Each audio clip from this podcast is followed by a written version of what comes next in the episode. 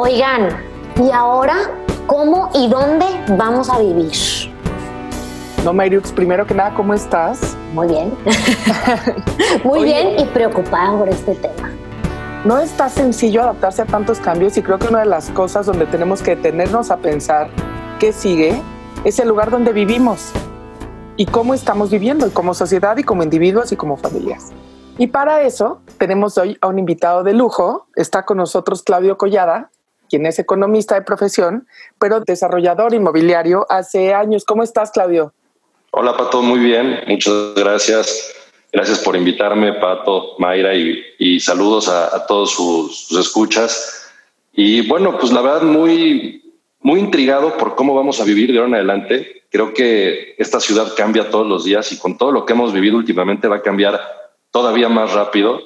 Eh, son muchos aspectos los que nos hemos preguntado de cómo vivimos y me encanta que me hayan invitado para poderles compartir mi punto de vista y mis experiencias en lo que vivo en el día a día en mi trabajo. No, pues felices de tenerte porque la verdad sí es un tema que creo que todos estamos dando por sentado y no necesariamente eh, nos podemos quedar así. O sea, la vivienda es un derecho humano fundamental, básico, ¿no? O sea, está reconocido hasta en varias constituciones como, como tal, ¿no? O sea, es un espacio donde en teoría tradicionalmente lo hemos usado, pues primero de descanso, ¿no? Para almacenar, digamos, nuestra comida, aunque suene tan obvio y tan lógico.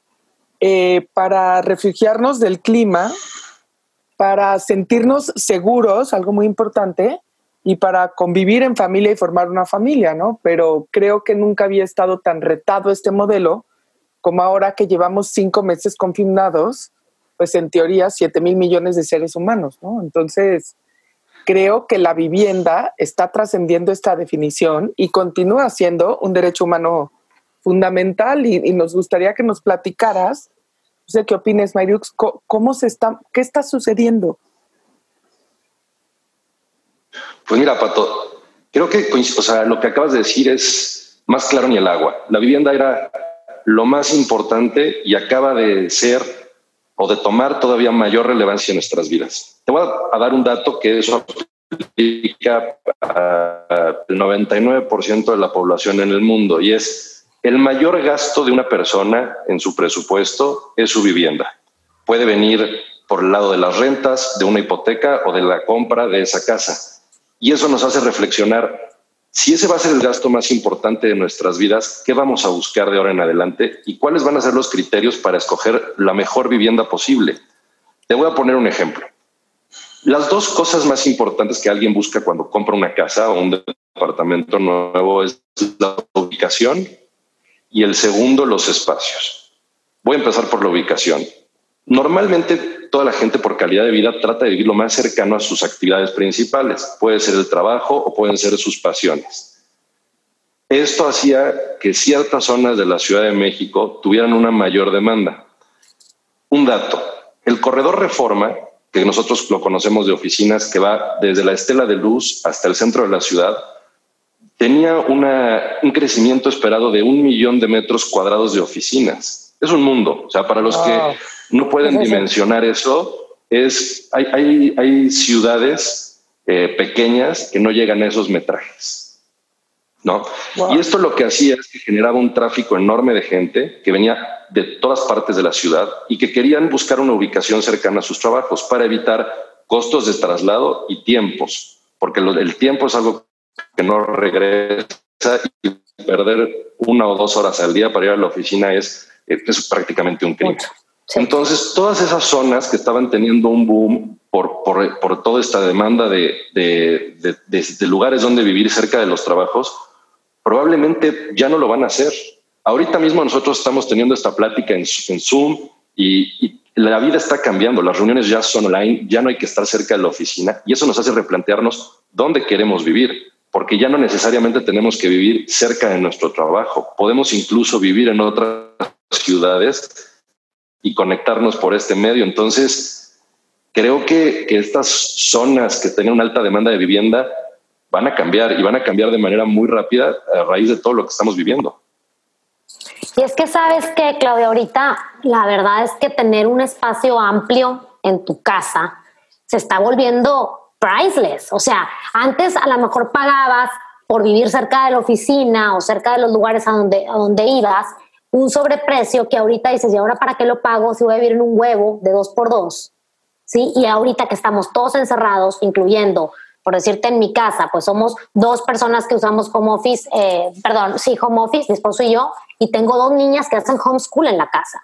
Pues el espacio para mí es ahorita primordial. Ya no me importa si estoy cerca o lejos de la oficina o si estoy cerca o lejos del colegio. Lo que me importa es tener espacio para que cada quien haga sus actividades sin estarnos topeteando todo el día. Exacto. Y ese era el segundo punto que les quería comentar. ¿Qué es lo que vamos a buscar en nuestras casas o departamentos de ahora en adelante? Empezamos que era, lo más importante era la ubicación pero ahora, como tú bien dijiste, tener un espacio donde trabajar, esa privacidad de poder cerrar la puerta y que no interrumpan los hijos, que no se escuche ruidos, que, que el perro no ladre, y los hijos, ¿no? Que los hijos también necesitan un espacio donde seguir educándose. Entonces, eso va a ser ahora, desde nuestro punto de vista, un, aspecto que antes no importaba y ahora la gente va a buscar. El tener un, perdón, perdón, que te interrumpa, pero esto cómo afecta ahora sí que a la industria en la que tú estás. O sea, de qué manera, porque la planeación y digamos de todas las ciudades grandes, aquí en Monterrey es lo mismo, o sea, ya se estaba empezando a, ver muchísimos edificios que, manejaban esto de, de, ya sabes, centro comercial y luego arriba oficinas y luego arriba departamentos. Y ya todo se estaba manejando, el centro se estaba llenando de departamentos. Entonces, ¿cómo afecta esto a la industria de la, de la vivienda en que ahora la gente a lo mejor ya no le va a interesar tanto comprar por ubicación? Mira, nos tenemos que reinventar, eso sí es un hecho. No somos la única industria que a raíz de esto vamos a tener que reflexionar y preguntarnos qué de lo que veníamos haciendo es correcto y qué ya eran unos malos vicios adquiridos de muchos años de, estar en este negocio. Desde nuestro punto de vista, lo más importante es generar espacios que agreguen valor a la familia. Un estudio, las terrazas, o jardines ahorita, el poder salir a respirar aire, aire libre en esta situación es, es eso, es oro molido. Ver el sol, de verdad. Valoramos mucho eso. Sí, sí, salir a tomar aire fresco, em, crear comunidades donde puedas tener este tipo de, servicios sin salir de tu casa. Entonces, nos tenemos que reinventar, eso es un hecho. Hay una frase que, dice que en, las bienes raíces la, regla número uno, la dos y la tres es ubicación, ubicación, ubicación. Y eso no va a cambiar. Siempre vamos a tener zonas que son muy atractivas para el público por su vida social, como pueden ser restaurantes o la vida cultural, y eso no va a dejar de existir. Pero tampoco entonces tenemos que vivir a una cuadra de nuestra oficina. Entonces nos tenemos que reinventar, eso es un hecho, y el primero que lo logre va a ser un, pionero en este negocio en esta época post-COVID. Fíjate que encontré una encuesta que hizo una, una compañía de, correduría de muebles raíces y dice que las tres amenidades ahora más solicitadas a partir del, del COVID, uno es esta parte del home office. ¿Qué me ofreces donde yo pueda trabajar aislado, no? O sea, como dices tú, para rentar o para comprar, pero donde necesito estar aislado. La segunda es que me ofreces que sí tenga un espacio abierto, como decimos, para el solecito. Muchos ya estamos haciendo nuestros huertos urbanos, o sea, este tipo de cosas donde estamos valorando el espacio afuera como, como nunca antes, ¿no? Y la tercera es una cuestión de accesibilidad y conectividad. O sea, tal cual es, por favor, no me lleves a una zona donde todavía no hay un buen internet, ¿no? Y me parece increíble que estas sean las amenidades, porque antes, como bien dices, Decían que era ubicación, ubicación y ubicación y la manera de atraerlos era a través de ofrecerte una zona que tuviera cerca pues eh, parques, centros comerciales, restaurantes, bares, vida muy urbana por así decir, ¿no? Em, dice que también estamos pidiendo ahora lugares que tengan una, alguna opción como de un gimnasio flexible o un espacio donde te puedas ejercitar, porque ciertamente estamos usando más las casas eh, para eso. Y a cambio, o sea, dice que lo que está sucediendo es que ahora sí estamos pidiendo espacios más amplios, aunque sean más alejados y menos ubicados. O sea, justo un poco lo contrario de lo que acabas de decir, diciendo la gente antes podía sacrificar vivir en pocos metros para estar bien ubicado. Ahora ante la contingencia no le importa la ubicación tanto como estar bien conectado y tener estos espacios. Sí, mira, estos espacios que mencionas son claves. Creo que eran espacios que habíamos dejado de, de, querer o de necesitar en nuestras casas porque los modelos de vida de antes eran casas pues más generosas con, con todo esto que acabas de mencionar de los jardines, el estudio, etcétera. Y nos hemos tenido que reducir porque somos demasiados en esta ciudad. ¿no? Cada día llega gente o llegaba gente de otros estados de la República a buscar un trabajo en la Ciudad de México porque sigue siendo de los focos económicos más importantes y ahorita va a cambiar eh, la manera en la que eso se mueve. El problema, Pato, es que esta ciudad, si quiere crecer, mínimo dentro del área de la Ciudad de México, es para arriba, es, es un crecimiento vertical. Ya no hay tierra donde generar los espacios que acabas de mencionar. Y eso nos lleva a que probablemente ahora sea más atractivo vivir a una o hora y media de la ciudad, porque ya no tienes que venir a la oficina y puedas conseguir áreas verdes, aire limpio y esa sensación de vivir más libre y ya no tener que estar atado a un tráfico, al transporte, a los horarios. Y creo que eso al final del día nos va, nos va a traer más, mayor calidad de vida, sin duda. No, y ahora sobre todo el distanciamiento social es una necesidad. Sí, ya no es por, ya no es porque, ya no es por gusto, ya es porque así tenemos que aprender a vivir de ahora en adelante. ¿no? Entonces subirte ahorita a un Metrobús es una idea aterradora, ¿no? Muchos lo, lo, tenemos que hacer, pero es una idea aterradora, como dices tú, y la calidad de vida será en salirse, pero yo también me pregunto, pues, ¿hasta dónde nos podemos salir? Mira, eso yo creo que depende de cada quien, eh, de, sus, de sus nexos familiares, de sus amistades y de qué tanto tendrá que ir a su trabajo. Hay trabajos que nunca van a poder hacer desde sus casas porque hay cosas que son presenciales. Claro y el nuestro es uno de ellos, porque la, la construcción no, no, nos la podemos llevar a nuestra casa a hacerla, pero mucha gente sí tiene esa posibilidad y, y va a ser una realidad. Ahora, tú, tú comentabas tres puntos, Pato, y yo quiero agregar un cuarto, que es los estacionamientos. Tuvimos hace muchos años en esta ciudad y bueno, seguimos teniendo un gran problema de tráfico que está comprobadísimo. Mientras más eh, lugares de estacionamiento tengamos y más vialidades, más coches va a haber. La gente quiere su coche. Pero, ¿qué pasa con eso cuando ya no es necesario tener un coche? Porque no lo hemos usado. Hay gente que no, no ha salido de su casa en meses.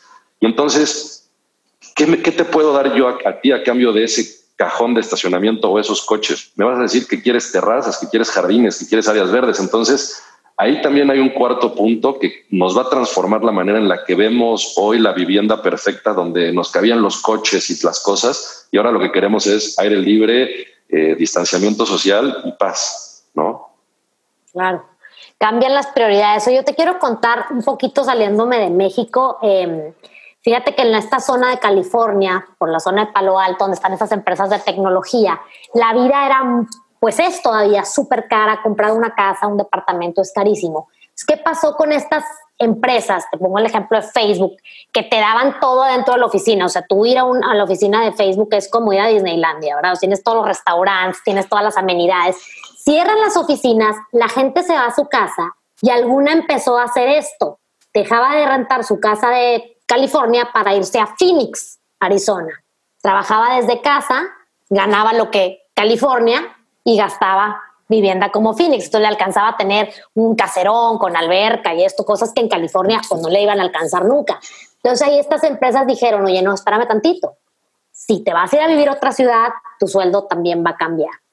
Sí, lo hicieron, me imagino mucho por como detener un poco la economía porque se les iban a caer los bienes raíces en, en California, ¿no? O sea, se, cae, se caerían los precios y la gente de estas empresas de tecnología tan importantes empiezan a irse para vivir en una zona más barata. Entonces, ¿qué opinas tú de, este tipo de, de, de, cambios que, pues, tan rápidos y así como que pegan fuerte también a la economía de, de los inmuebles? Está claro, sucediendo en Nueva York. Lo que acabas de poner. Y en Londres también. Manhattan es, tiene ahorita una, una, ocupación muy baja, igual que la parte que, financiera de Londres, porque es carísimo. Y la gente no vivía ahí por gusto, vivía por necesidad, por estar cerca de su oficina. Y es gente Nueva York principalmente es una ciudad de mucho inmigrante de todas partes del mundo, principalmente Estados Unidos. Entonces, ya no tienen la necesidad de vivir ahí y pueden trabajar desde su casa.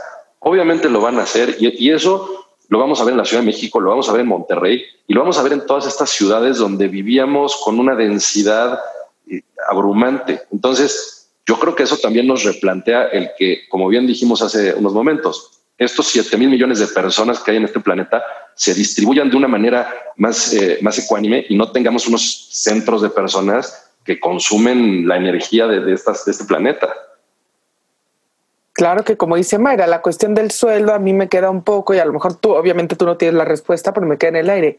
¿Cómo es que si me mudo geográficamente de ciudad, entonces gano menos? Cuando en teoría lo que vale es mi trabajo.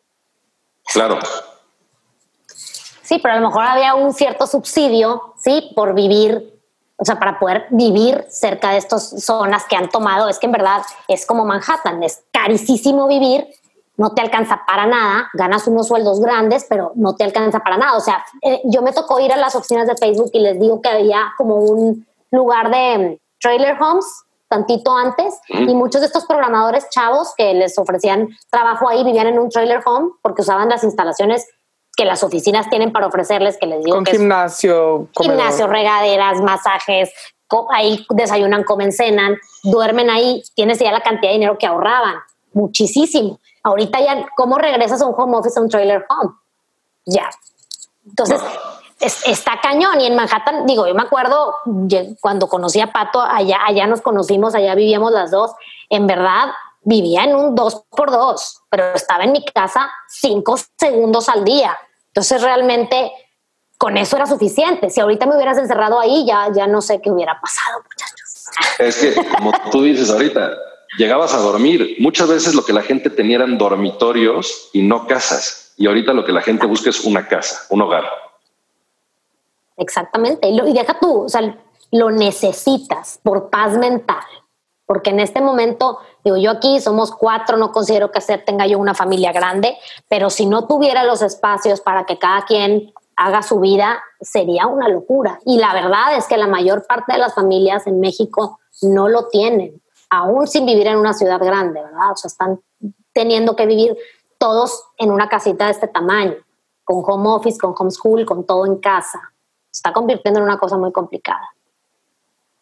No, y les voy a decir, ahorita estamos hablando, lo que dice Claudio es cierto, ¿no? O sea, estamos definiendo que en teoría gastamos 30% de nuestros ingresos en una vivienda. ¿no? Esto se considera un gasto estándar, me parece. Cuando gastas más del 50%, ya se considera que vives en condiciones de pobreza con respecto a la vivienda, algo así, ¿no, Claudio? Me parece gastar más arriba, pero cuando más de la mitad de tu ingreso sí, perdón, tu, vivienda. Exacto, depende mucho eh, para, hacer, para hacer la estadística fina de en qué parte del mundo vivas, porque hay ciudades que son muy caras, como las que platicábamos, pero claro, mientras más de tu ingreso se destine a tu vivienda, porcentualmente, es que te encuentras más cerca de la línea de pobreza. Ok. Y también les quería, bueno, platicar y quiero o sea, hacerlo visible. 1.800 millones de personas en este mundo no tienen una vivienda adecuada. Y esto es antes de, esta pandemia, antes del COVID.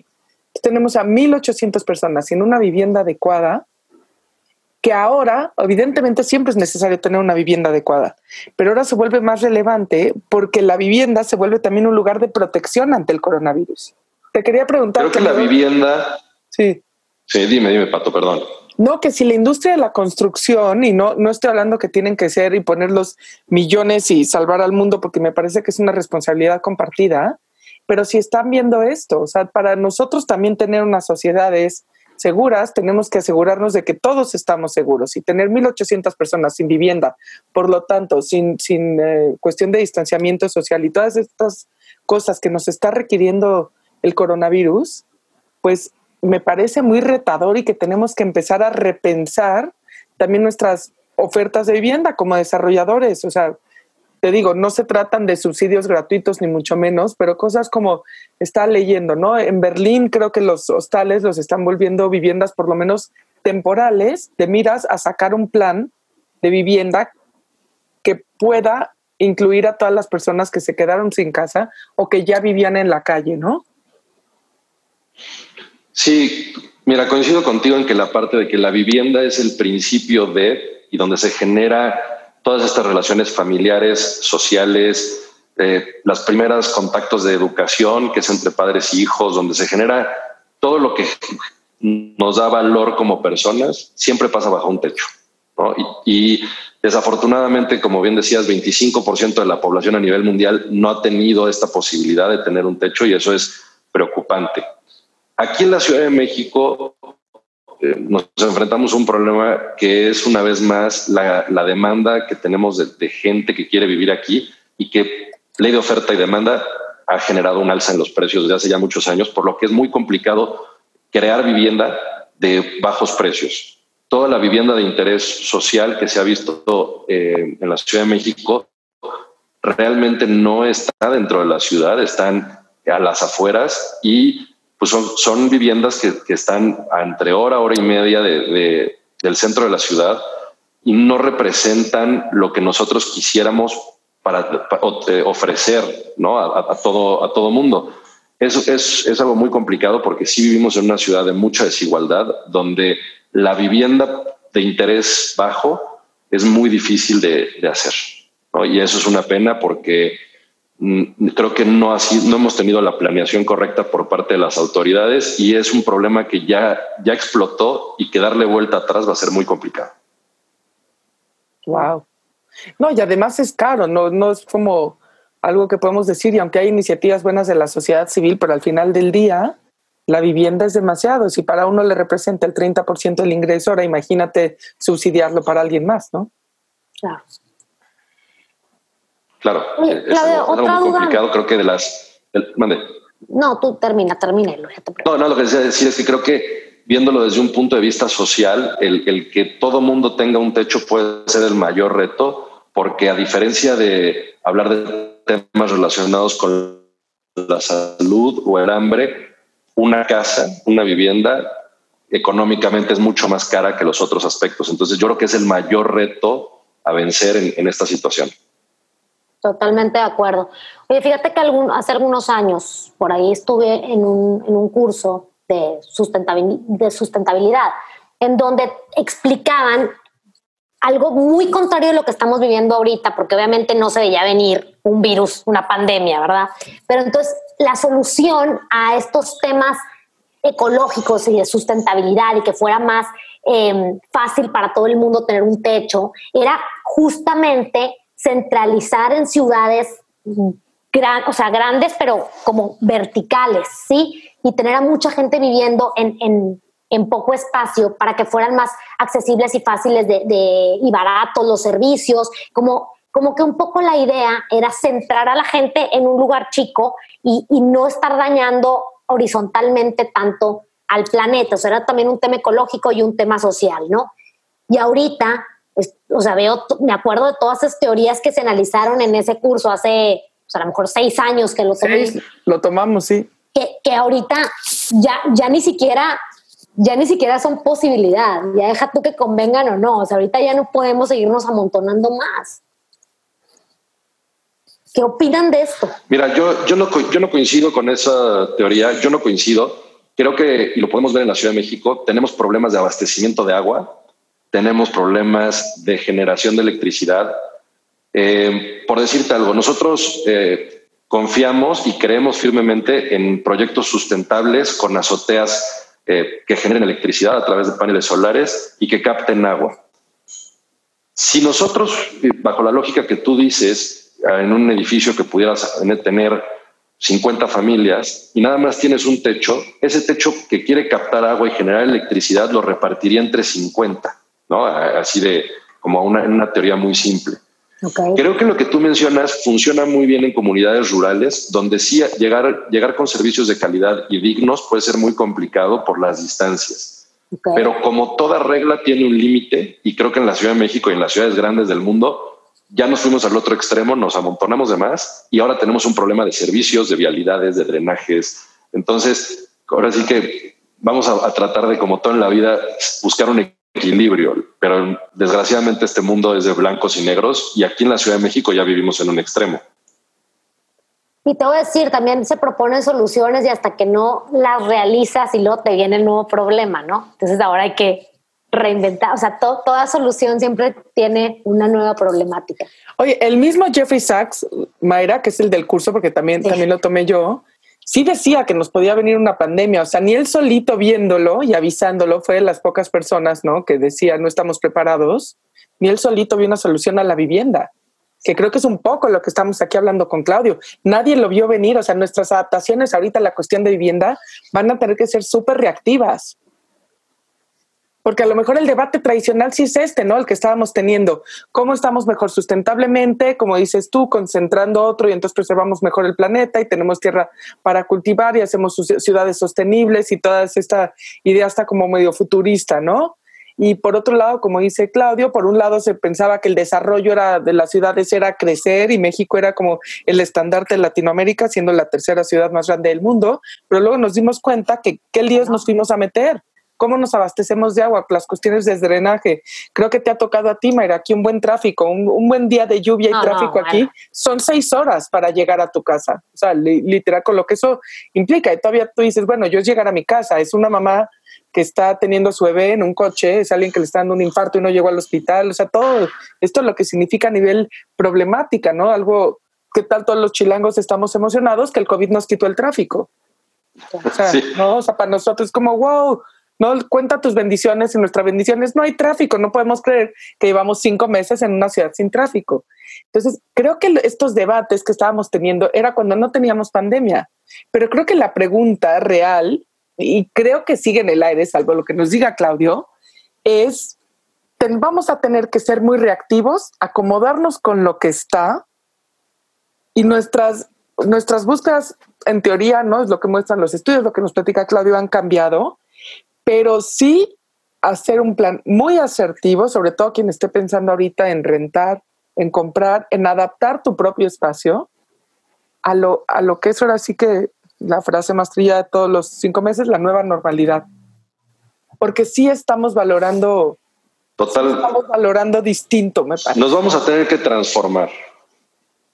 Sí, nos vamos a tener que transformar y reinventar sobre la marcha. Yo creo que vamos a empezar a ver muchos edificios de oficinas vacíos.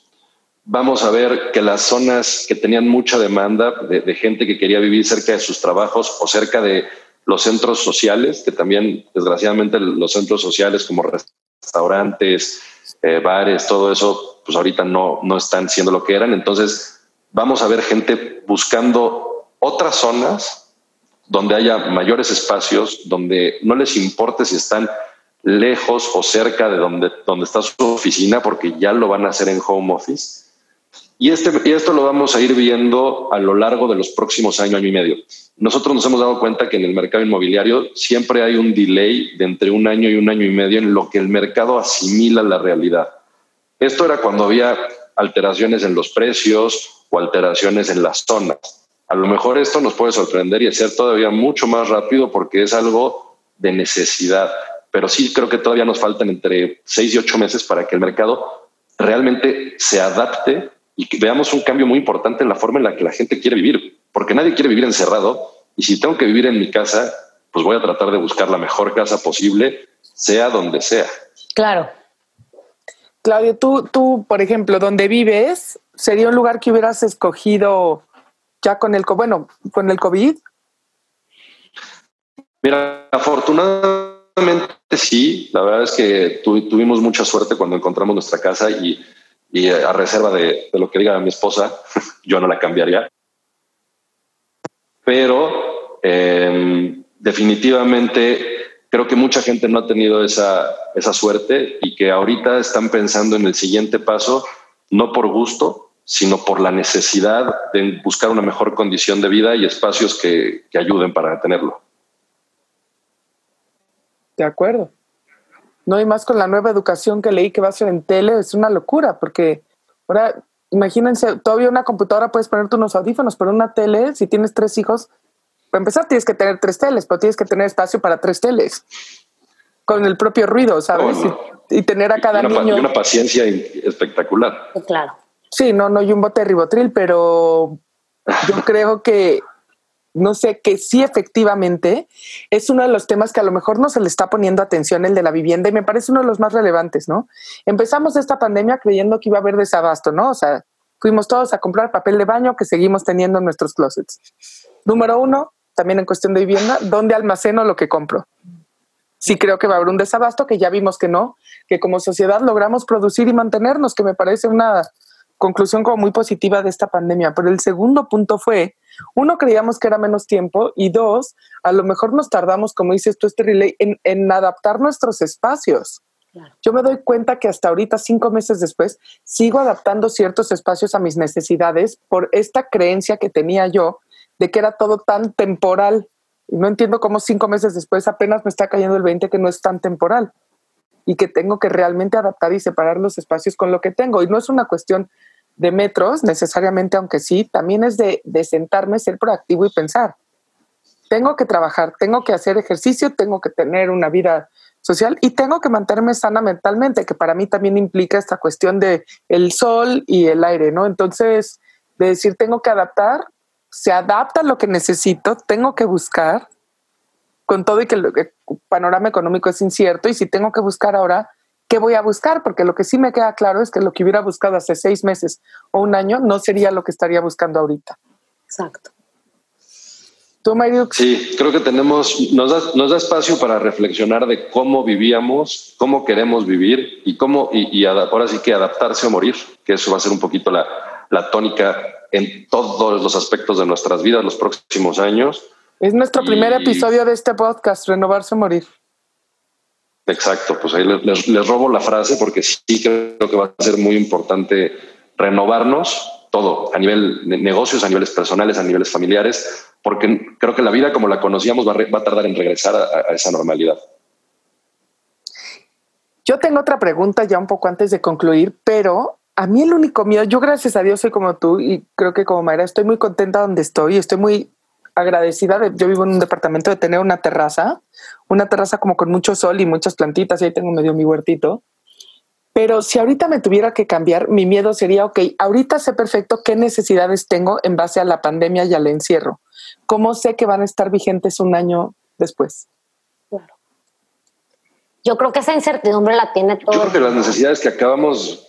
Sí. Sí, pero y yo como lo pienso es que las necesidades que acabamos de descubrir que no teníamos o que más bien fuimos apagando por eh, procesos sociales y culturales y necesidad, no son realmente necesidades, Pato, son calidad de vida. El tener tu terraza, como dices, con tu huerto, el poder salir a tomar el sol, el tener un espacio donde hoy trabajar, pero en un futuro eh, que sea un espacio de convivencia familiar o de lectura o de reflexión, son, son cosas que si tomamos lo positivo de esta situación que estamos viviendo, son cosas que no queremos dejar en un futuro y que si las podemos conservar, ¿no? Eh, van a ser aspectos muy valiosos en nuestra vida. Entonces, mi recomendación o mi punto de vista sería que nuestra, próxima casa pueda incluir todos estos aspectos positivos que nos hemos dado cuenta que necesitamos para estar mejor con nosotros mismos y con la familia. Y que si regresamos a una situación parecida a lo que teníamos antes de, la pandemia, pues que tratemos de sacar el mejor promedio, pero nunca desechar esto que hemos aprendido, que es bien importante, que es aprender a estar en nuestra casa con nuestros seres queridos y que no, no tengamos carencias de espacios ni de situaciones porque ya nos dimos cuenta que, es lo más importante. Totalmente. Ahorita, justo en, una reunión que tuve en la mañana, una, una compañera decía, eh, agradezco mucho la calidad de vida que ahora tengo porque ahora tengo más tiempo para mí, tengo más tiempo para cuidarme, para cocinar mis alimentos, como mejor y me siento mejor. Entonces aquí yo, yo me pregunto, y se los pregunto a ustedes también, quisieran, yo, yo realmente creo que no vamos a volver a ser lo que éramos, por, porque también lo que tú dices, Claudia, me parece muy importante, estamos aprendiendo cosas que nos están dejando calidad de vida en muchos aspectos. Entonces yo creo que no, la vida normal, o sea, la vida no va a volver a ser como antes, por lo menos porque personalmente no nos lo vamos a permitir. Hemos valorado mucho nuestro tiempo, hemos valorado mucho la tecnología que nos está permitiendo tener reuniones como la de ahorita, en donde en un clic estamos y no tenemos que manejar dos horas para tenerla. creo que todo eso nos va a llevar a aprender mejor y a, ya tomar decisiones para cómo queremos vivir, no tanto para lo que el mundo nos está exigiendo. Así es. Creo que una vez más hay que tomar lo bueno de esta situación, que es la autorreflexión y el entender que hay cosas más importantes en la vida y espero que pronto podamos regresar a la normalidad porque al final del día eh, hay muchas personas que sus trabajos dependen de ello, que, que, la, la educación depende de ello, pero si podemos sacar un granito de arena positivo de todo lo que hemos vivido, que sea que nuestra casa no sea un dormitorio, como lo comentamos, sino que sea un hogar y que las decisiones que cada quien tome para hacerlo así se vean reflejadas en su elección de dónde y cómo vivir. Oigan, mil gracias, de verdad, Claudio, creo que concluiste ya por, por nosotras, no tuvimos que hacer ese resumen y creo que, creo que nos dejas una gran lección y sí es cierto, ¿no? Yo hasta, de verdad, cuando te hice la pregunta lo hice muy, con esta inquietud auténtica y respondiste muy bien. Se nos había olvidado, ¿no? Se nos había olvidado que nos daba calidad de vida y qué significaba bienestar para nosotros. Entonces, seamos más estratégicos, no es momento para para detenernos, que son tiempos inciertos quienes podamos, pero pensamos que la inversión en nuestra vivienda ahorita sí va a ser la decisión más importante porque no solamente es donde dormimos, también es donde estudiamos, donde trabajamos, donde construimos a nuestra familia y donde también nos mantenemos sanos y seguros. Entonces no hay que tenerle miedo a esta inversión, al contrario, más bien hay que renovarse o morir, hay que repensarla. Y de verdad yo te agradecemos muchísimo que hayas estado con nosotros, Mayriux. Muchas gracias, Claudio. Sí, me, me, encantó platicar este tema, muy necesario y lo que dice Pato me parece prioridad uno es empezar a pensar en que todo el mundo necesita una casa, todo el mundo necesita un techo debajo del cual estar y un lugar para protegerse y es momento de plantearnos si lo estamos ofreciendo como sociedad o no.